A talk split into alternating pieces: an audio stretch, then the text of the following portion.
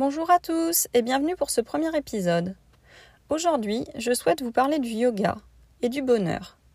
Parce que quand j'ai commencé à pratiquer le yoga, la première sensation que j'ai eue à la fin de mon cours, c'était cette sensation de bien-être et de détente dans tout mon corps. C'est comme si, pour la première fois, j'arrivais enfin à me connecter avec moi-même, avec les ressentis de mon corps. Une sensation de bonheur. Cette sensation, j'ai pu la réexpérimenter à de nombreuses reprises lors de ma pratique. D'ailleurs, dès que je me sentais un peu tendue, l'effet post-pratique du yoga était immédiat. Mon corps et mon esprit retrouvaient un certain calme. Je me suis donc posé la question suivante. Le yoga rimerait-il avec bonheur?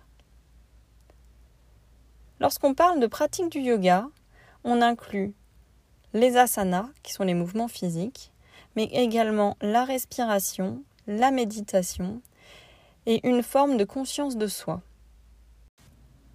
Beaucoup d'études scientifiques se sont penchées sur le sujet du yoga. Est-ce que le yoga peut réduire le stress?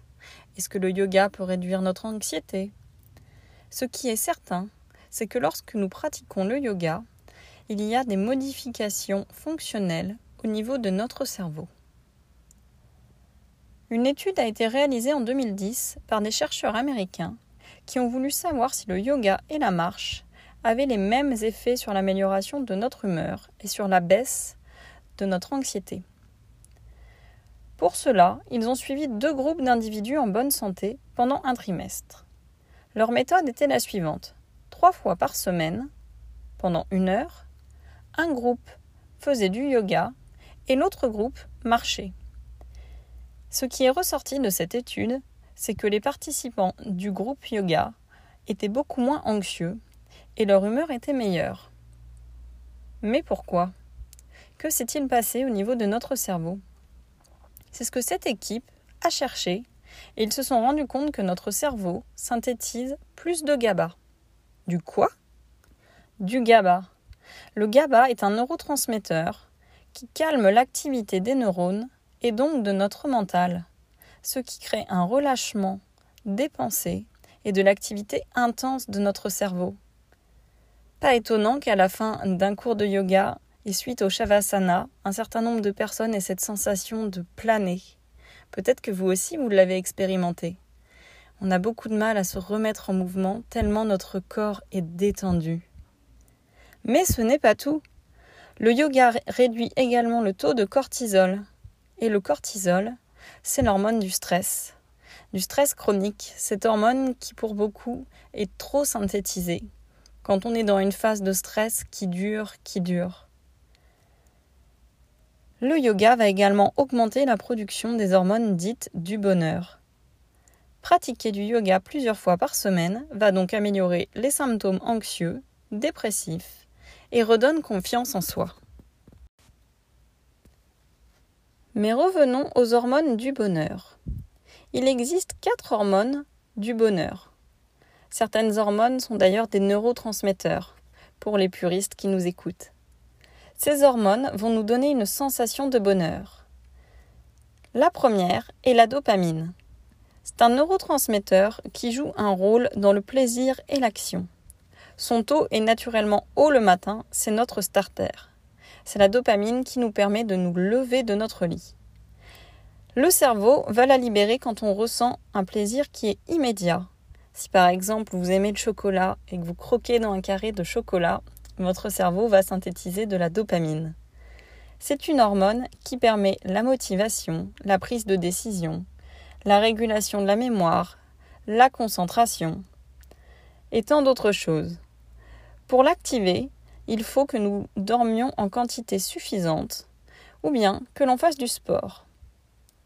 Au niveau du yoga, la dopamine va être sécrétée lors de pratiques plutôt yang. Enchaîner des salutations au soleil ou faire un flot avec des guerriers va activer la production de cette hormone. La pratique de la gratitude va également pouvoir la synthétiser, puisqu'en ayant de la gratitude, nous allons nous procurer du plaisir. La deuxième hormone est l'ocytocine. L'ocytocine, c'est l'hormone de l'amour et de l'attachement. Elle est sécrétée de manière naturelle par le corps des femmes lors de l'accouchement, mais également par l'homme et par la femme lors d'un orgasme. Des études montrent qu'elle a également un rôle dans la diminution de la peur et qu'elle augmente la sensation de sécurité. L'ocytocine va donc nous permettre de retrouver la confiance, l'intimité, la complicité, le respect. Petit bonus, cette hormone diminue le stress et l'anxiété. Pour la sécréter, il est recommandé de faire des compliments, de sourire, de se faire des câlins. La méditation et la cohérence cardiaque vont augmenter le taux de cette hormone.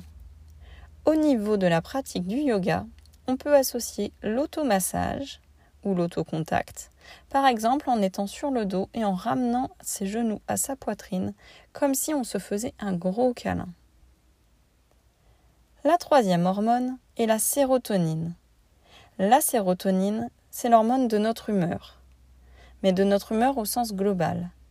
Lorsque nous en manquons, nous avons tendance à être plus agressifs. Elle pourrait, si elle n'est pas sécrétée en quantité suffisante, jouer un rôle dans le suicide.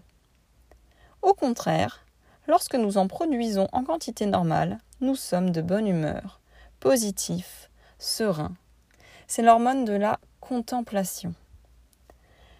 L'activité physique et la lumière du jour vont augmenter la sérotonine. De manière naturelle, la sérotonine est produite plutôt le soir et elle joue un rôle dans le cycle du sommeil.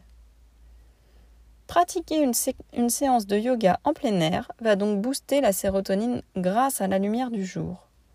Au niveau des postures, ce sont les flexions avant qui vont la stimuler. Quand on respire profondément en conscience, on va également stimuler la production de sérotonine.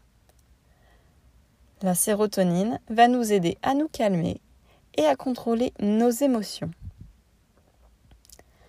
La dernière de ces quatre hormones du bonheur est l'endorphine, ou plutôt les endorphines, car il en existe plusieurs. Vous connaissez peut-être les endorphines, puisque très souvent elles sont associées à la course à pied. C'est cette hormone qui va se fixer sur le même récepteur que la morphine et qui va faire que l'on devient addict à certains sports à haute intensité. C'est d'ailleurs une hormone qui est synthétisée uniquement quand l'activité est intense ou qu'elle est dans la durée.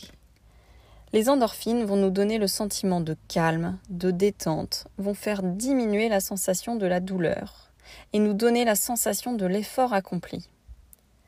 Côté yoga, il faudra donc, pour sécréter des endorphines, essayer des pratiques très yang, type vinyasa ou power yoga, pour atteindre une certaine intensité. Mais une séance de yoga type hatha avec des postures de guerrier tenues dans la durée vont également booster la production d'endorphines. La pratique du yoga crée donc un réel effet de bien-être en nous faisant synthétiser des hormones de relaxation, de plaisir, d'amour et d'euphorie. La pratique du yoga nous permet de stopper notre mental et de se connecter à notre corps et à nos sensations. On rentre dans un cercle qui est vertueux. Plus on est bien dans notre corps, plus on le ressent, plus on se détend et plus on s'accepte. Peut-être que c'est ça le bonheur. Et je vous invite donc à aller pratiquer une séance de yoga de votre choix, ce qui va vous apporter un réel effet de bien-être, vous faire synthétiser les hormones du bonheur et vous connecter votre corps. Et si vous n'avez pas d'idée de pratique, je vous invite à me rejoindre sur ma chaîne YouTube où j'ai créé une séance spéciale Yoga et Bonheur. Je vous dis à très bientôt sur ma chaîne.